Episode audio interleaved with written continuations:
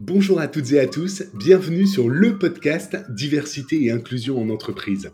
Je suis Adrien Figula-Letor, cofondateur d'AFL Diversity. Notre mission Aider les entreprises à être plus inclusives. L'une des solutions que nous avons trouvées pour faire avancer le sujet, c'est le partage. Le partage des bonnes pratiques, des conseils, des difficultés rencontrées aussi pour permettre aux autres, à celles et ceux qui ont envie d'agir, de trouver des solutions concrètes pour faire avancer le sujet dans leur entreprise le partage, mais aussi la mise en lumière de ce que font les organisations partout en France, quel que soit le secteur d'activité ou la taille de l'entreprise. Et pour cela, nous avons créé le Grand Prix Diversité et Inclusion. La première édition a eu lieu en 2022. Je vous propose de partir dans ce podcast à la rencontre des lauréats de ce premier Grand Prix pour qu'ils nous expliquent comment ils agissent concrètement pour une société plus inclusive. Bonne écoute pour ce tout premier épisode de la saison 2, je suis à la fois honoré et très heureux de recevoir Madame la Ministre Isabelle Lonvisrom. Bonjour et bienvenue Madame la Ministre. Bonjour. Alors, je vous propose tout d'abord de, de, vous présenter pour que nos auditrices et auditeurs en sachent un peu plus sur vous. Quel est votre, votre parcours et plus globalement ce qui vous a emmené à occuper ces fonctions aujourd'hui? Alors donc je suis Isabelle Lonvisrom, je suis ministre euh, déléguée auprès de la première ministre en charge de l'égalité entre les femmes et les hommes, de la diversité et de l'égalité des chances. J'aime bien dire que c'est le ministère de l'égalité, tant ces problématiques sont imbriquées les unes les autres et finalement concourent toutes à l'égalité. Euh, mon parcours est celui euh, euh, d'une magistrate. Hein. J'ai été magistrate pendant de, de nombreuses années sur le terrain. voilà, j'ai présidé des cours d'assises et j'ai jugé euh, de nombreux viols, féminicides, et voilà ce qui m'a beaucoup euh, marqué et ce qui euh, aussi a fait que je me suis particulièrement engagée dans la lutte contre les violences faites aux femmes. Mais j'ai par ailleurs, tout au long de ma vie, eu d'autres engagements, j'allais dire toujours autour de la notion de défense de la dignité humaine, puisque j'ai commencé ma carrière comme juge d'application des peines dans les prisons de Lyon c'était pour moi un moment assez fondateur j'ai découvert euh, toutes les misères, toutes les souffrances. Euh, et pour moi, ça a été à la fois euh, très fort en, constat, mais aussi en apprentissage. De cette expérience, j'ai tiré en fait un certain nombre d'enseignements. Par exemple, celui de l'exigence d'une pluridisciplinarité, euh, voyez, c'est-à-dire qu'on n'est on est jamais bon quand on travaille tout seul dans son coin. Euh, voilà, là, ce sont mmh. des éducateurs, ce sont des psychiatres, ce sont des travailleurs sociaux, euh, des élus avec lesquels j'ai travaillé sur la réinsertion, des entreprises qui m'ont vraiment aidé à, travailler lorsque j'étais jeune magistrate. Et donc ça, j'ai toujours gardé ce, ce, souci de méthode en tête. Et puis ensuite, je me suis engagée à la fois pour pour des réfugiés politiques, l'aide aux toxicomanes, euh, pour des jeunes des banlieues, euh, et puis bien sûr après pour les femmes, et notamment pour des femmes en prison. J'allais dire que ma boussole, c'est celle de la dignité humaine. Et mon dernier poste avant d'être ministre, c'était d'être haute fonctionnaire, la haute fonctionnaire du ministère de la Justice, en charge de l'égalité, femmes-hommes, c'est-à-dire que je devais à la fois promouvoir l'égalité professionnelle au sein des métiers de la justice et aussi coordonner toute l'action euh, du ministère de la Justice sur les violences faites aux femmes. Et c'est euh, à partir de ce poste, euh, ben, ma foi, que je suis arrivée à ce poste de ministre. et donc, comme je le dis souvent, 30 ans de magistrature, 6 mois de ministre, et voilà, j'ai appris un nouveau métier. Alors, vous parliez à l'instant de la lutte euh, contre les violences faites aux femmes. C'est, euh, on le sait depuis 2017, la grande cause du quinquennat du président Emmanuel Macron. Est-ce que vous pouvez partager avec nous euh, peut-être l'état des lieux, où on en est aujourd'hui depuis, depuis 2017, le chemin qui a été parcouru, et peut-être plus largement vos enjeux pour, cette année à venir 2023 alors, donc en fait, beaucoup a été fait hein, lors du premier quinquennat euh, du président de la République et notamment, euh, à travers le, le, Grenelle des violences conjugales, hein, avec des avancées vraiment inédites s'agissant de la protection des victimes, comme le, déploiement par exemple d'outils comme le téléphone grave danger, le bracelet anti-rapprochement, la multiplication des places d'hébergement d'urgence, la formation massive des policiers et des gendarmes, euh, la prise en charge aussi euh, des auteurs de, de violences conjugales. Je ne vais pas égrener, vous voyez, toutes les mesures qui sont issues de ce Grenelle, mais elles sont réelles, effectives, et nous avons d'ailleurs un suivi très régulier euh, de, ce, de, ces mesures. Sur le plan de, l'égalité économique, eh bien, il y a eu aussi des avancées lors du euh, précédent quinquennat, avec notamment euh, l'index de l'égalité hein, en, en, 2018 qui permet euh, de, de, de, mesurer les inégalités salariales et, de, et, et, qui permet aussi aux entreprises de, d'évaluer aussi, de s'auto même évaluer, même s'il y a une, une, exigence de publication. C'est un outil très, très utile.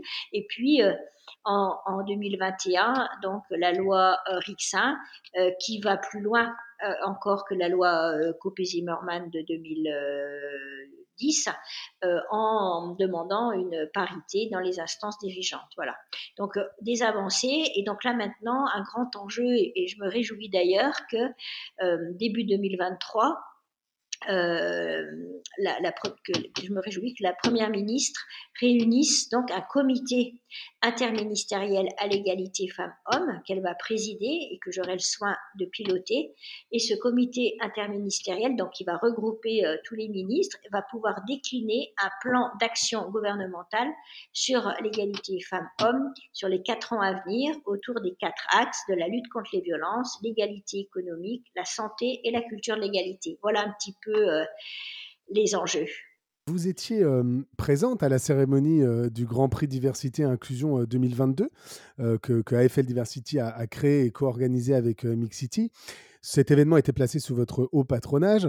Nous avons reçu plus de 200 candidatures pour cette première édition. Est-ce qu'on peut revenir un instant peut-être sur les projets des lauréats qui vous ont marqué, puisque je rappelle, hein, la mission du Grand Prix, c'est vraiment de mettre la lumière sur les initiatives les plus inclusives, aussi les plus innovantes, qui sont mises en place par les organisations, quelle que soit leur taille, leur secteur d'activité, partout en France, pour inspirer les autres. Qu'est-ce que, vous avez retenu de cette cérémonie? Alors, je, je tiens d'abord à, à, à, saluer hein, euh, ce grand prix hein, de la diversité. Je pense que c'est vraiment euh, une belle initiative qui permet de récompenser justement euh, des actions euh, formidables et puis aussi qui permet euh, de les faire connaître. Parce que je pense qu'en la matière, il est important de, de, pouvoir repérer des bonnes pratiques pour éventuellement s'en inspirer ensuite. Et puis, je trouve aussi que c'est bien de valoriser ceux qui font des choses intéressantes et positives dans ce monde parfois euh, quand même bien souvent triste, je crois qu'il est aussi important d'être dans du positif. Donc j'ai vraiment apprécié de participer euh, à cette cérémonie. Et euh, oui, moi j'ai retenu, alors bon, je suis peut-être un peu partiale, mais j'ai retenu peut-être les actions de, de, celles et ceux que je, que je connais le plus et qui m'ont le plus donc interpellée. Hein le premier mmh prix attribué donc à la gendarmerie nationale, avec euh, que je connais quand même depuis euh, 30 ans pour avoir travaillé avec la gendarmerie euh, aussi lors de mes fonctions de, de magistrate, euh, que j'ai côtoyé, j'allais dire, presque quotidiennement. J'ai vu combien, je veux dire, cette institution avait progressé euh, euh, et aussi euh, finalement avait euh, accepté euh, cette notion de diversité et s'était inscrite dans une politique d'inclusion.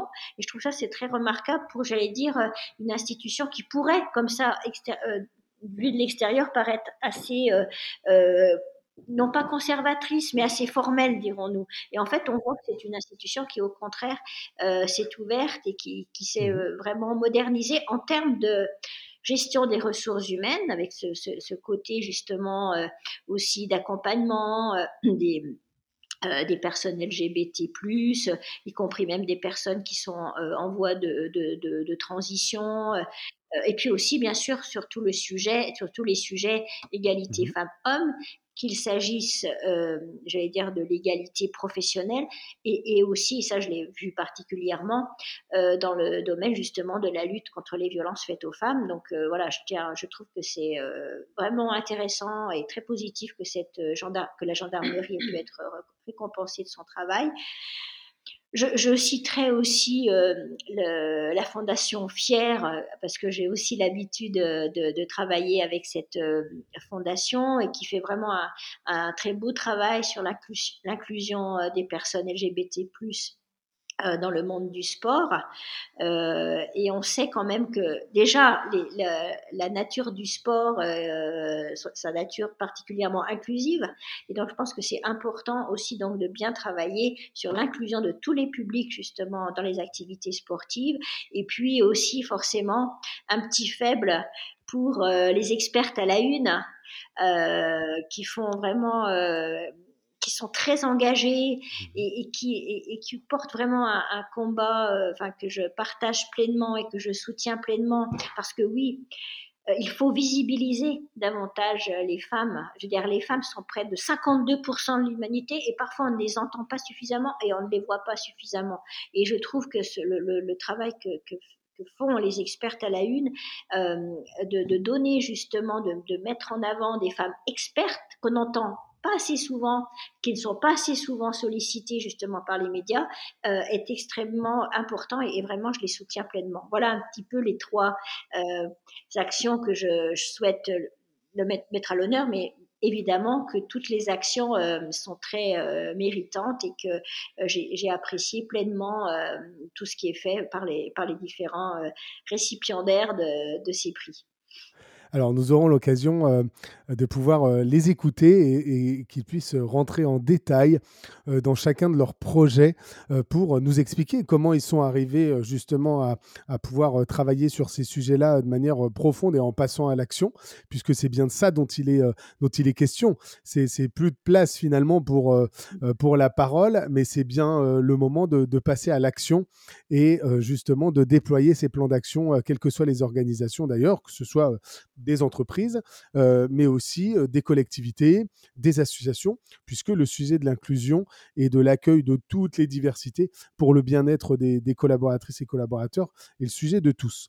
Alors, nous, on est convaincus chez AFL Diversity qu'il ne faut pas hiérarchiser les discriminations et que l'entreprise, finalement, elle doit aborder tous les sujets liés à l'inclusion.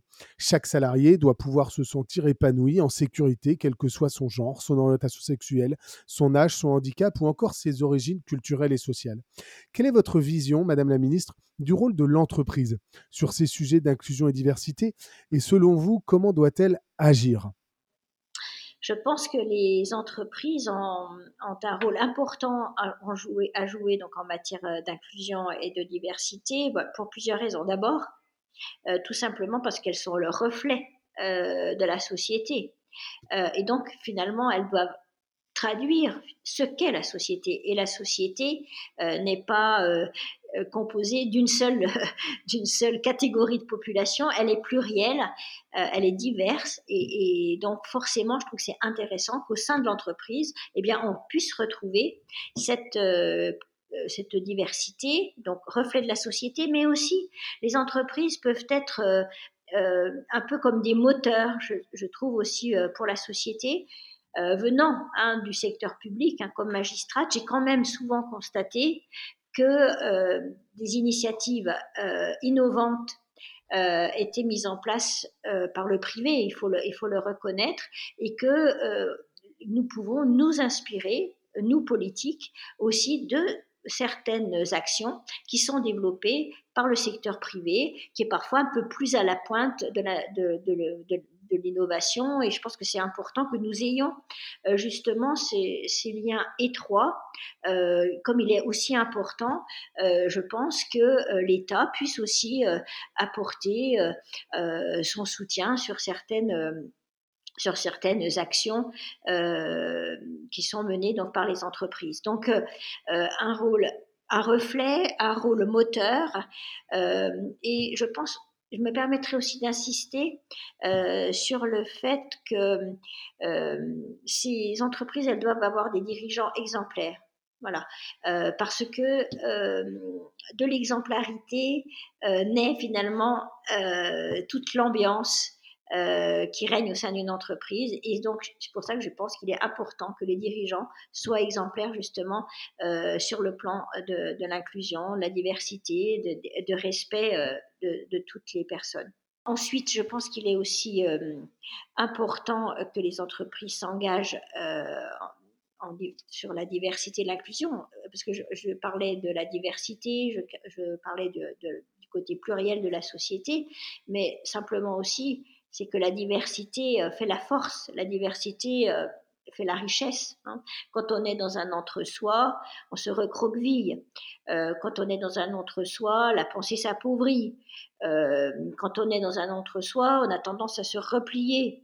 Donc en fait, la diversité, c'est tout le contraire. Et donc c'est à la fois l'ouverture, c'est la richesse, c'est la vie, et c'est aussi le progrès. Donc oui, euh, lorsque vous vous engagez dans la diversité, dans l'inclusion, vous faites peut-être une BA, peut-être, mais surtout, vous rendez aussi votre entreprise plus, plus performante, euh, plus inventive.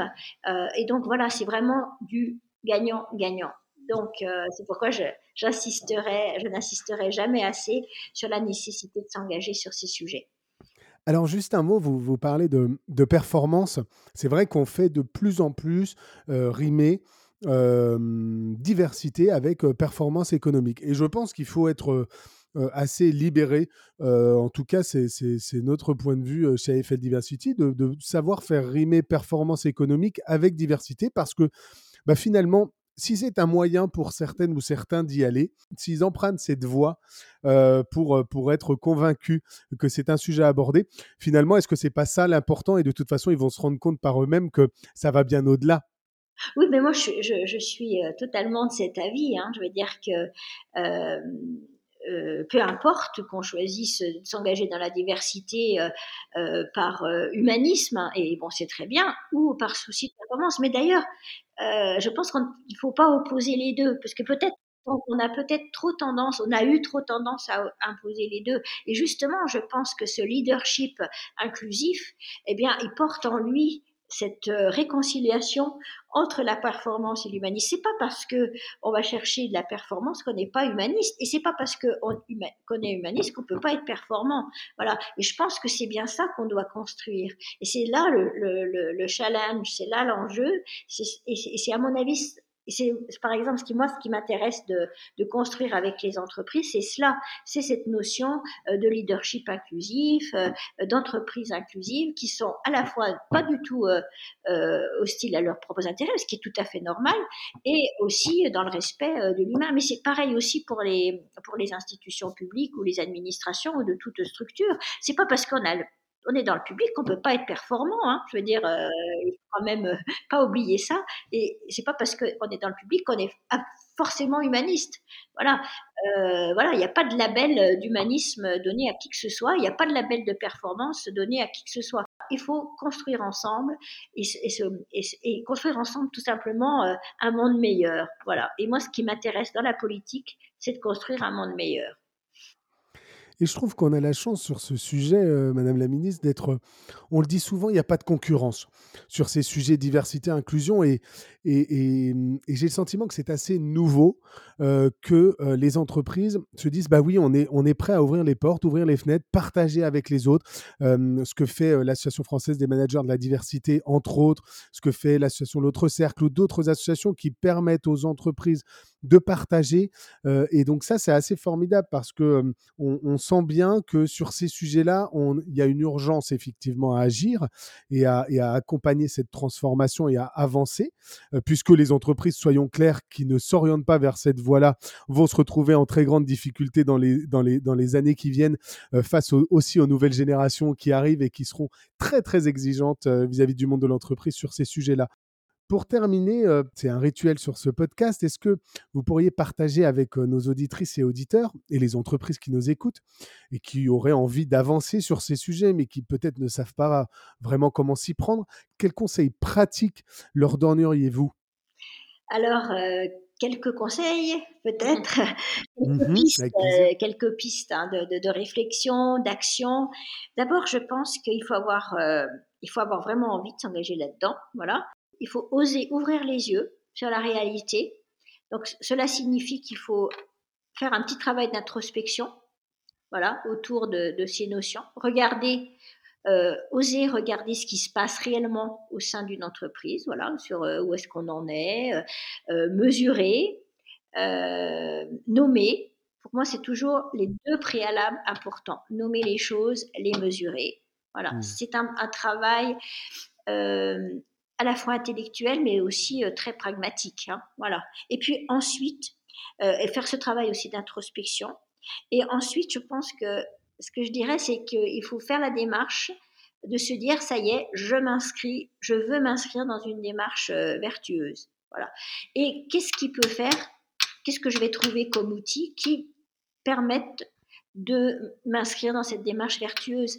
Et ça peut être la voie de la labellisation et euh, je, souhaite vraiment que nous puissions euh, euh, développer cet outil de label, label égalité diversité. Je crois que maintenant on, l'appelle alliance lorsqu'il regroupe les deux notions. Je trouve que la, démarche de labellisation, hein, par exemple, est intéressante parce que justement, elle permet d'abord de bien placer les sujets de l'égalité et de la diversité je veux dire, dans le débat. Je veux dire, ça veut dire que on va en parler dans l'entreprise de l'égalité, de la diversité, et puis ensuite il va y avoir un cahier des charges qu'il va falloir respecter.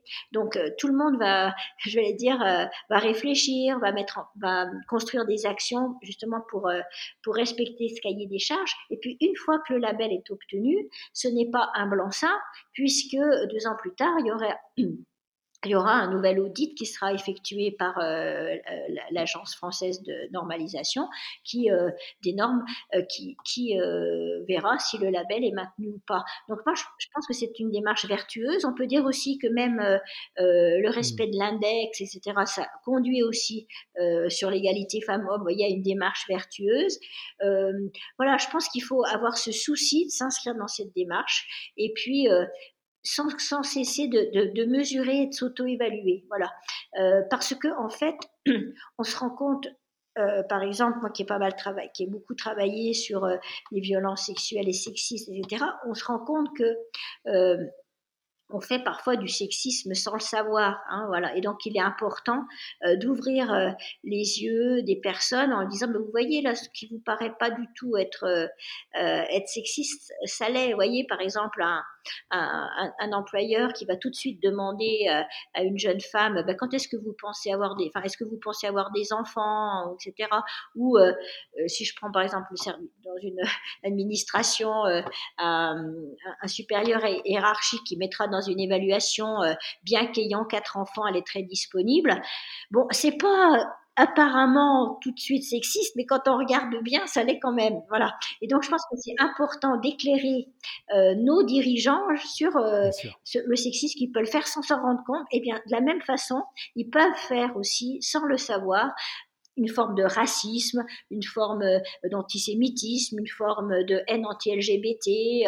Euh, et donc ça, je pense que c'est très important. Euh, de, de, provoquer les bons réflexes euh, chez les dirigeants et puis aussi comme je, reviens un peu sur l'exemplarité euh, en parlant des dirigeants, mais c'est aussi ce qui va irriguer toute l'entreprise. Voilà. Et en fait, l'idée, c'est quand même, si on parle de, discrimination, euh, toute, euh, j'allais dire, toutes causes confondues, excusez-moi, c'est mon côté juriste, euh, euh, des discriminations, euh, justement, mmh. c'est bien de, de, de, de, mettre tout à plat et, et, et de faire en sorte qu'on ne doit rien laisser passer. Voilà. Et donc, bien sûr, les chefs doivent être exemplaires, mais au sein des équipes aussi.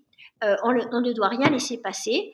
J'aime bien dire souvent, j'aime bien citer Michel Serres qui dit on doit savoir choisir son rire, voyez. Et parfois il y a des blagues qui sont faites comme ça dans les équipes, etc., euh, qui sont de, de, de, mauvais esprit, qui peuvent renvoyer à toutes ces les sortes de discriminations hein, qu'on peut qu'on peut connaître. Et, euh, moi j'aime bien ce que dit Michel Serres. Parce qu'il y en a d'autres qui disent qu'on peut rire de tout. Mais non, moi je pense qu'il faut savoir choisir son rire parce que en fait, et le bon point de et le bon point de repère, c'est euh, quand ce sont toujours les mêmes qui rient et toujours qui, les mêmes qui se sentent offensés, eh bien c'est là qu'il y a sa dérive. Voilà. Et, vous voyez, il y a plein de réflexes comme ça qu'on peut apprendre. Ça ne demande pas forcément beaucoup de temps, euh, beaucoup de, lecture, etc. Mais après, ça conditionne toute l'ambiance d'une entreprise. Merci d'avoir rappelé effectivement le sujet de, de l'exemplarité et aussi de l'engagement. Euh, des dirigeants au plus haut niveau, puisque ce sont des sujets sur lesquels il est nécessaire qu'ils s'engagent, qu'ils prennent la parole publiquement devant leurs salariés, parce que tant que les dirigeants ne s'engagent pas publiquement sur ces sujets-là, ça n'avancera pas. Ça ne peut pas être que un sujet RH, que un sujet RSE ou que un sujet de salariés, de réseau d'entreprise. Donc merci de le rappeler, ils doivent être exemplaires, mais ils doivent aussi montrer la voie et, la faire connaître cette voie, puisque on n'est pas inclusif par nature, on a tous nos biais, donc il faut effectivement effectivement euh, le rappeler. Merci infiniment, euh, Madame la Ministre. Je tiens à vous remercier car vous avez d'ores et déjà accepté de soutenir euh, l'édition 2023 du Grand Prix Diversité et Inclusion qui, qui est placé cette année encore sous votre haut patronage. Donc merci infiniment pour votre soutien, pour votre travail et celui de, de toutes vos équipes. Merci, merci à vous et vous avez tout mon soutien. Merci Madame la Ministre. Merci d'avoir écouté cet épisode. N'hésitez pas à découvrir tous les autres, y compris ceux de la saison 1, sur notre site internet www.afldiversity.com et suivez-nous sur les réseaux, en particulier la page AFL Diversity sur LinkedIn pour suivre toutes nos actus. J'espère que cet épisode vous aura inspiré, donné des idées, des clés pour faire avancer le sujet en entreprise, car c'est bien tous ensemble que nous pouvons faire bouger les lignes afin de rendre la société plus inclusive. À très bientôt.